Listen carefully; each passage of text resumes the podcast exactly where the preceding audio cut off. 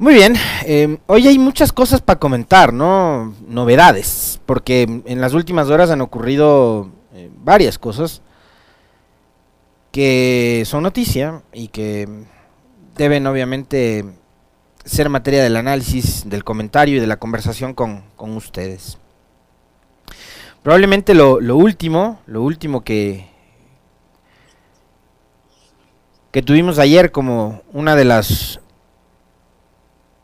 de las noticias más eh, recientes y también, claro, importantes de la jornada, fue el anuncio que hiciera el eh, presidente Guillermo Lazo a través de su cuenta de Twitter, más allá de que también ya lo, lo venía anticipando en varias de sus exposiciones y presentaciones en, en los medios de comunicación a los que aceptaba las, las entrevistas, de que iba a vetar la ley para la interrupción eh, voluntaria del embarazo en casos de violación. Ayer finalmente lo hizo, ¿no? Ayer finalmente lo hizo. Y vamos a empezar por ahí, por el anuncio que el presidente hiciera a través de su cuenta de Twitter de esta novedad. A las 19 horas con 4 minutos de ayer, martes 15 de, de marzo, el presidente tuiteaba, mis decisiones siempre se enmarcarán en los límites definidos en mis funciones constitucionales, por eso he decidido incluir observaciones al proyecto de ley con el objetivo de que éste guarde absoluta concordancia con el dictamen de la Corte Constitucional. Ustedes en pantalla están en este momento viendo lo que fue el tweet y una carta extensa, larga, que acompaña este trino del presidente en la que expone precisamente las modificaciones más importantes que hizo al texto aprobado durante el mes de febrero por la Asamblea Nacional, creo que fue el 17, 16, 17 de febrero, si no, si no me equivoco, es decir, casi hemos llegado al límite ¿no? de los 30 días para el pronunciamiento del jefe de Estado en su condición de colegislador. Les voy a leer rapidísimo la carta, ¿no? Soy el presidente de un Estado laico y mis decisiones siempre se enmarcarán en los límites definidos de mis funciones constitucionales. Respeto y respetaré la independencia de poderes. Todos esperamos que así sea, presidente. No solo en este tema, sino en general. Por ejemplo, en el tema de las amnistías. Conforme a estos principios, el 28 de abril del 2021, por cierto, en carta pública al país y la Asamblea expresé mi respeto absoluto a la sentencia de la Corte Constitucional que dispuso a la Asamblea Nacional formular un proyecto de ley que regule los plazos para el aborto en casos de violación. Por eso, como presidente de la República, debo respetar la sentencia de la Corte Constitucional, aun cuando no comparta muchas de sus premisas y conclusiones jurídicas. En consecuencia, he decidido incluir observaciones al proyecto de ley con el objetivo de que este guarde absoluta concordancia con el dictamen de la Corte. Hay disposiciones claras en la sentencia que no han sido acatadas por la Asamblea o que no son coherentes con nuestro marco legal. En el tema de los plazos, he añadido la observación de que se unifiquen, tanto para casos del sector rural, como del sector urbano en 12 semanas, pues todos somos iguales ante nuestra constitución y nuestras leyes. Claro, todos somos iguales ante la constitución y las leyes. Lo que pasa es que hay situaciones, circunstancias, coyunturas y entornos totalmente distintos. Una cosa es lo que pasa en la zona urbana, otra cosa es lo que pasa en la zona rural, donde se había establecido un plazo más amplio, porque ahí indudablemente no hay acceso tan fácil a información, por ejemplo, ni se diga a servicios como salud o educación. Si todos somos iguales ante la ley, pero no estamos precisamente en un país y en un estado en donde la igualdad y la equidad sea la regla. Somos iguales ante la ley, pero en este país lo que reina es la inequidad y la desigualdad. Las condiciones que enfrentan las mujeres, las niñas y las adolescentes en la ruralidad no son las mismas que probablemente enfrentan en una ciudad, que puede ser incluso más peligrosa la ciudad, la zona urbana, que la ruralidad. Pero aquí estamos hablando de un caso específico. Embarazos en caso de violación. Y esas cosas ocurren en el entorno más cercano. Yo me quedé espeluznado durante la etapa previa al debate y aprobación de la ley y en la posterior, porque aquí nosotros conversamos con mujeres, con militantes del feminismo, de organizaciones en defensa precisamente de los derechos de las mujeres, antes, durante y después. No hemos dejado de hacerlo. Y me he quedado espeluznado escuchando los relatos de casos en donde abuelos violan a sus nietas.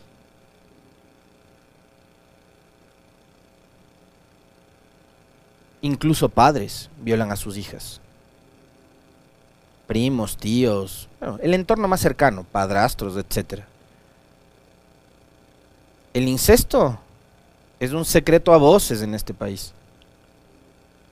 Yo me he quedado espeluznado escuchando los relatos que nos han hecho aquí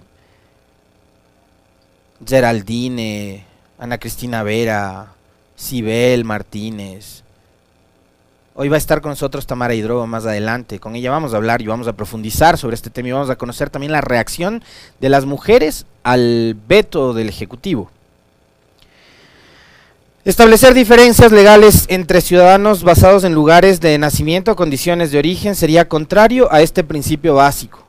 Pero vuelvo a insistir en el hecho de que si bien todos somos iguales ante la ley, hay condiciones totalmente distintas entre lo que pasa en la zona urbana y lo que pueda suceder en la ruralidad. Producto de las inequidades y la desigualdad, las brechas gigantescas que todavía existen en nuestra sociedad. De igual manera, la sentencia de la Corte Constitucional, dice el presidente, ordenaba expresamente al legislativo establecer los requisitos de acceso al aborto en casos de violación.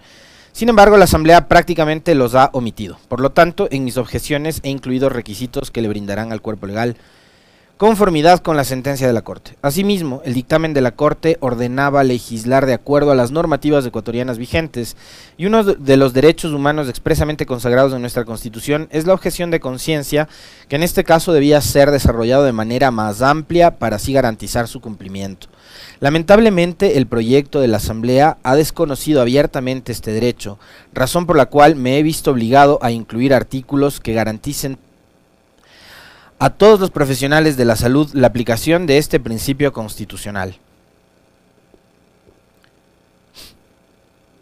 Es decir, que a pesar de que, como establecía la Corte y la Asamblea, tibiamente, el aborto en casos de violación y de forma voluntaria se podía convertir un derecho, bueno, ese derecho podría haberse interrumpido si es que el doctor, el médico, la, la doctora, la médica, decide hacer uso de su objeción de conciencia y negarse a practicar el aborto. Mis objeciones incluyen 61 textos alternativos de 63 artículos que tiene la ley que fue aprobada por la Asamblea, es decir, el presidente prácticamente redactó otra ley. Con ellos, el proyecto de ley retorna a la Asamblea, que deberá decidir en 30 días si se mantiene en el texto original o si se acepta la propuesta del Ejecutivo, para eso, la Asamblea necesita de mayoría absoluta, 70 votos para aprobar las objeciones parciales del presidente y con, más complejo todavía, 91 votos para ratificarse en los, en los textos originales, que fueron aprobados a mediados de febrero. Ojalá la Asamblea tenga esos 91 votos y se ratifique en lo que aprobó en febrero, por el bien de las mujeres no por ir a una nueva pugna entre ejecutivo y legislativo, sino por el bienestar de las mujeres. Porque la ley que salió de la Asamblea no era lo que se esperaba, no era lo mejor, y yo de hecho suscribo plenamente las palabras, y yo lo dije acá varias, en varias ocasiones, las palabras de Gonzalo Muñoz, a quien le consultamos sobre este tema, y él nos decía, para que salga el mamotreto que iba a salir de la Asamblea, era mejor no aprobar nada y quedarse con la sentencia de la Corte Constitucional que finalmente terminaba blindando a todas las mujeres sin plazo alguno, sin restricción alguna. Creo firmemente que nuestras leyes no deben ser factor de división, sino de encuentro.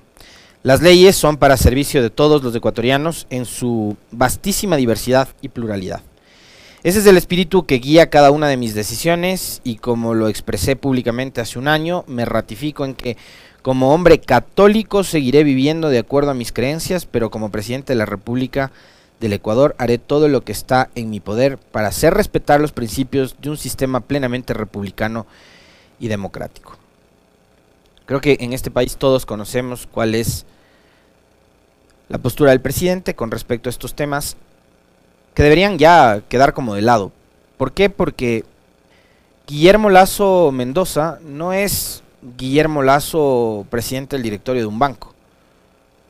Es el presidente de los 18 millones de ecuatorianos en donde se incluyen los que votaron por él y los que no votamos por él. Y esta ley, yo soy de los que suscribe las palabras de las mujeres cuando decían debía ser esta ley justa y reparadora. Y también suscribo las palabras del presidente, que una ley, un proyecto de ley, no debe convertirse en un motivo de división.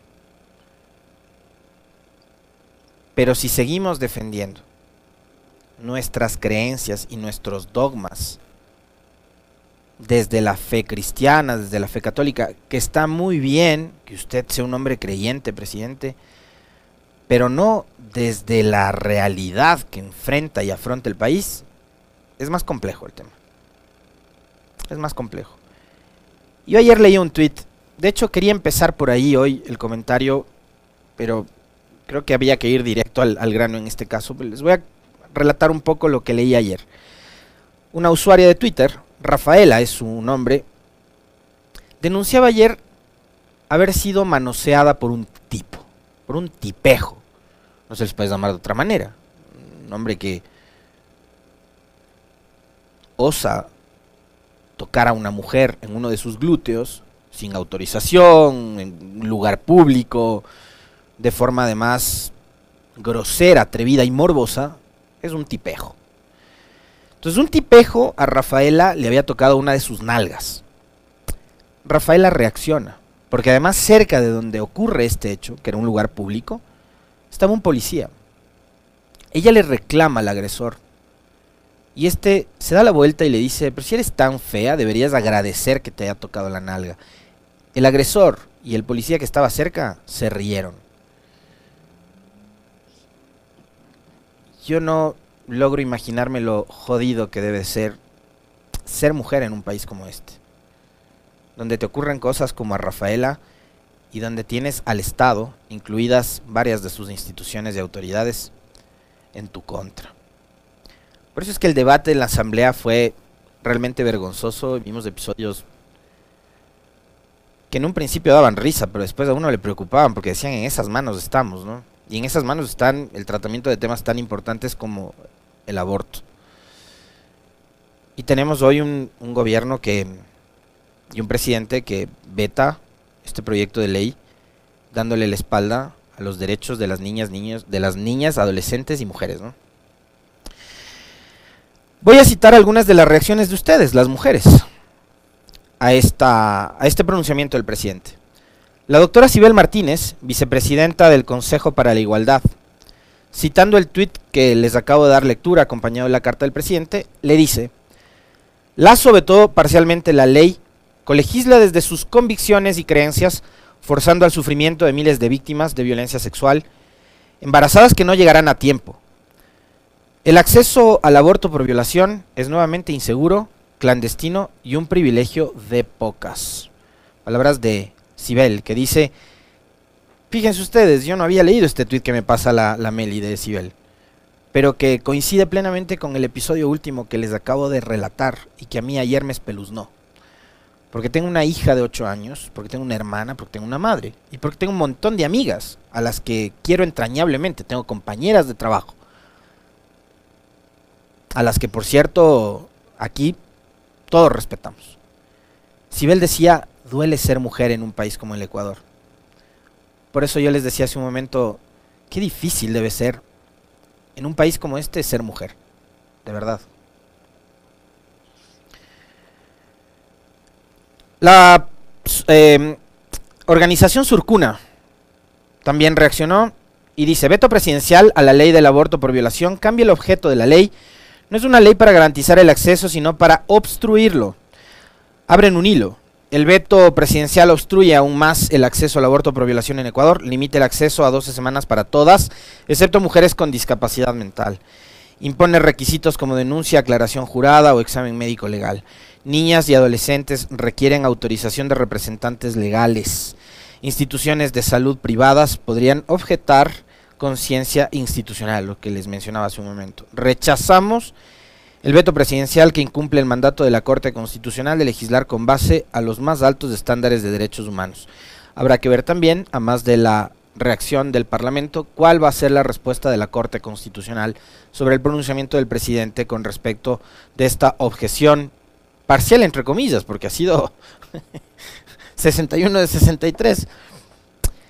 Lolo Miño, la doctora María Dolores Miño, abogada especializada en derechos humanos y militante también del feminismo, creo que son todos quienes la seguimos en Twitter, la hemos visto en Twitter y la hemos, hemos conversado con ella, la conocemos, sabemos, ¿no? Injusta, limitadísima en su capacidad de reparar. Un mamotreto, así ha calificado Lolo Miño al veto presidencial. No hay sorpresas en un veto totalmente carente de empatía, análisis o dosis de realidad. Un veto que frustra la intención de la Corte Constitucional de asegurar a las víctimas de violación la posibilidad de una reparación integral y de recuperar en lo posible su proyecto de vida.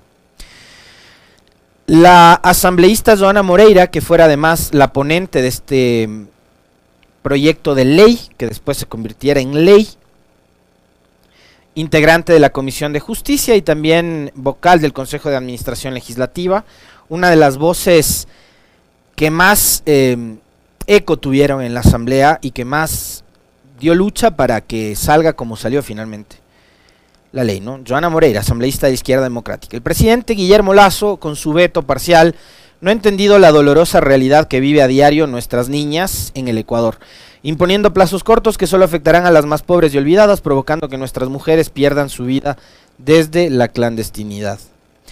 El presidente de la Comisión de Justicia, también de la Izquierda Democrática, Alejandro Jaramillo, citando el tuit del presidente, señala, Presidente, sus señalamientos no cumplen la sentencia de la Corte Constitucional y tampoco se ajustan a la realidad de las niñas y adolescentes y mujeres del país. Esas algunas de las reacciones con respecto del veto presidencial a la ley para la interrupción voluntaria del embarazo en casos de violación. Nos quedan nueve minutos para el comentario.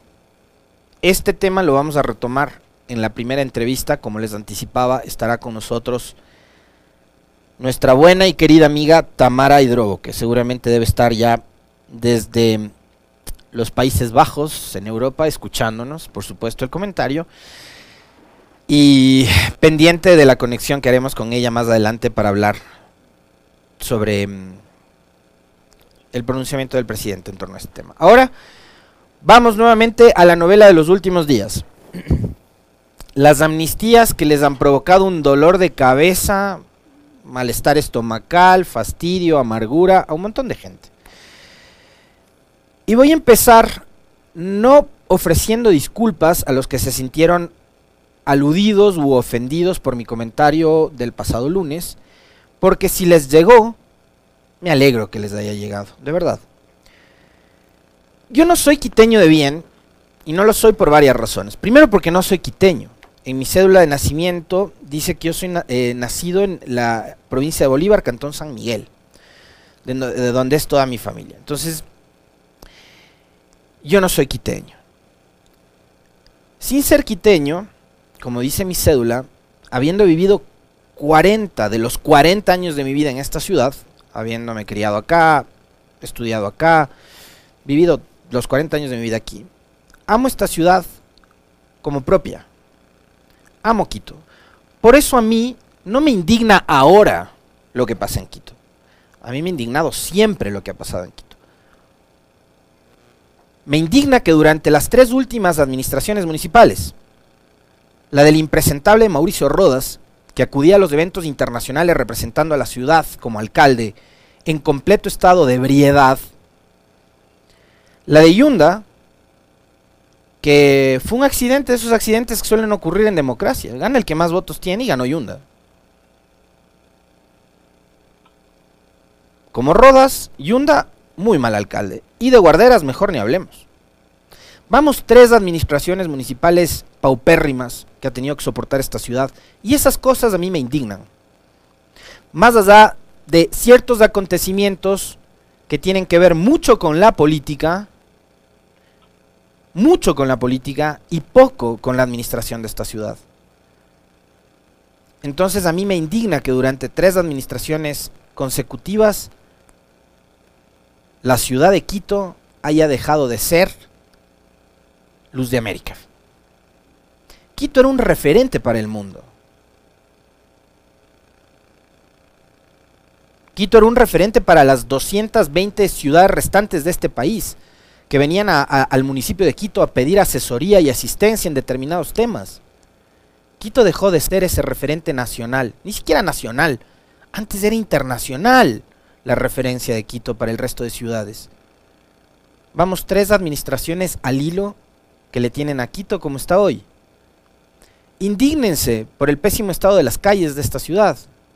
Indígnense por la inseguridad que hay en esta ciudad, en donde te roban, te matan, te asaltan a diario. Por eso indígnense. Entonces, yo no soy un quiteño de bien. Yo, como creo son la mayoría de los 18 millones de habitantes que tiene este país, creo que somos ecuatorianos de bien. En toda sociedad siempre habrán lacras, esas lacras que generan delincuencia, inseguridad, etcétera. Pero yo creo que en este país la mayoría de gente es gente buena. En el país, no solo en Quito. Entonces, esa etiqueta de porque vienes de cierto estrato social o tienes determinado apellido, te consideras de buena cuna, como dijeron, por ejemplo, en el caso de Sonnenholzner, o te consideras un ciudadano de bien por tener determinado apellido, me parece que eso sí habla de un complejo. Para los que se les ha dado por este, e, etiquetar como acomplejados. Acá en esta ciudad hay más de 3 millones de habitantes. Creo que los 3 millones de habitantes, no solo ustedes, los que se juntaron ayer con banderas negras, asusados por Andrés Páez, que es un actor político, que ya estará pensando también en las elecciones del 2023, que le odia a Paola Pavón por haber ganado la prefectura, por ser correísta, por ser de la Revolución Ciudadana. No hay más motivaciones, señores. No hay más motivaciones que el odio. Acá cuando se aprobaron las amnistías, Este ciudadano, más que periodista como ciudadano, decía que la Asamblea había adoptado una decisión valiente, en un momento y en una coyuntura compleja, difícil. Con la opinión pública y los grandes medios de comunicación, y cierto segmento de la opinión pública, porque no es toda, teniendo en contra de esa decisión. Pero están en contra de esa decisión no porque tengan argumentos o porque tengan la razón, sino porque su sesgo, su odio, les hace creer que tienen la razón. Los que se oponen a las amnistías no se dan cuenta que de las 268 personas que recibieron este beneficio por parte de la Asamblea, apenas 60 tienen que ver con los hechos de octubre. Y de esas 60, menos de 10 están vinculadas con el correísmo o con la revolución ciudadana. Y de esas 10, yo estoy seguro que todos fueron perseguidos injustamente por el gobierno de Moreno. Y por María Paula Romo, que, en esa época controlaba policía, justicia, medios, todo controlaba Romo, ¿no? Pues aquí ustedes se van a olvidar que hubo periodistas de medios privados que a María Paula Romo, después de haber sido censurada y destituida, dijeron que se iba por la puerta grande.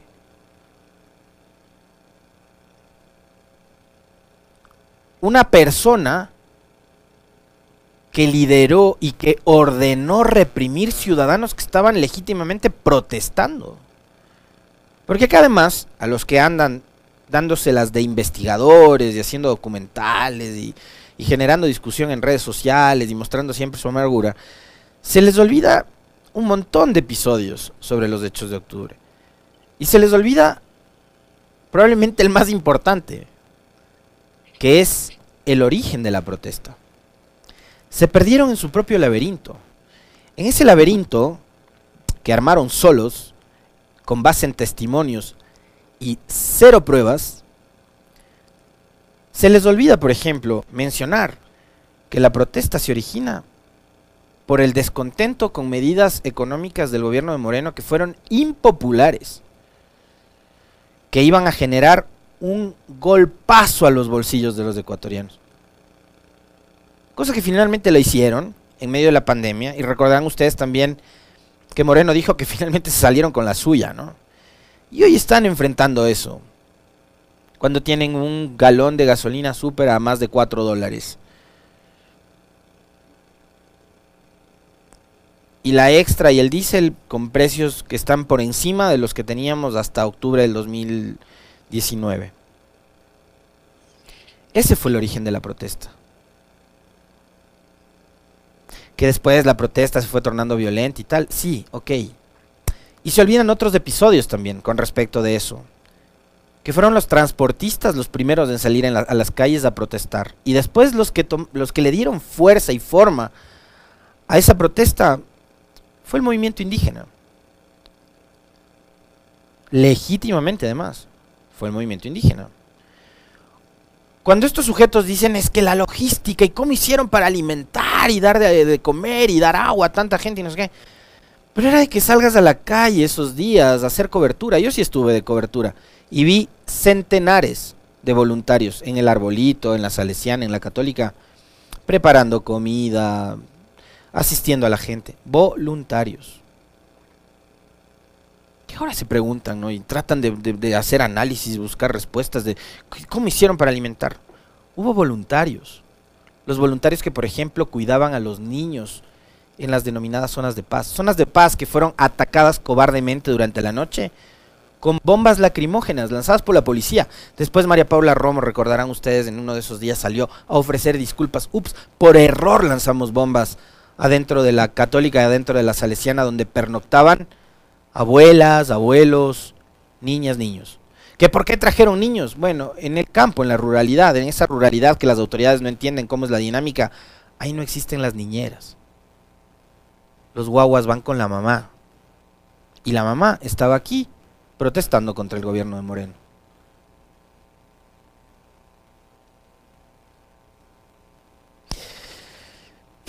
Y ayer salieron a protestar, ¿no?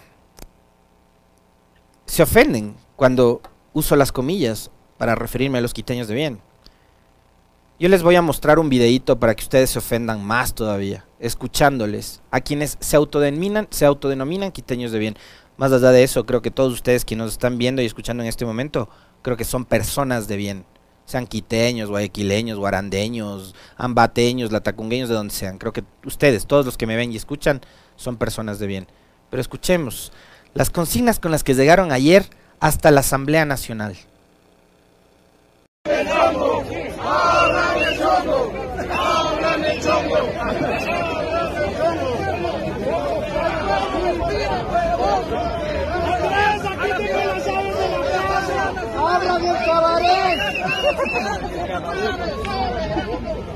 ¡Abran el cabaret!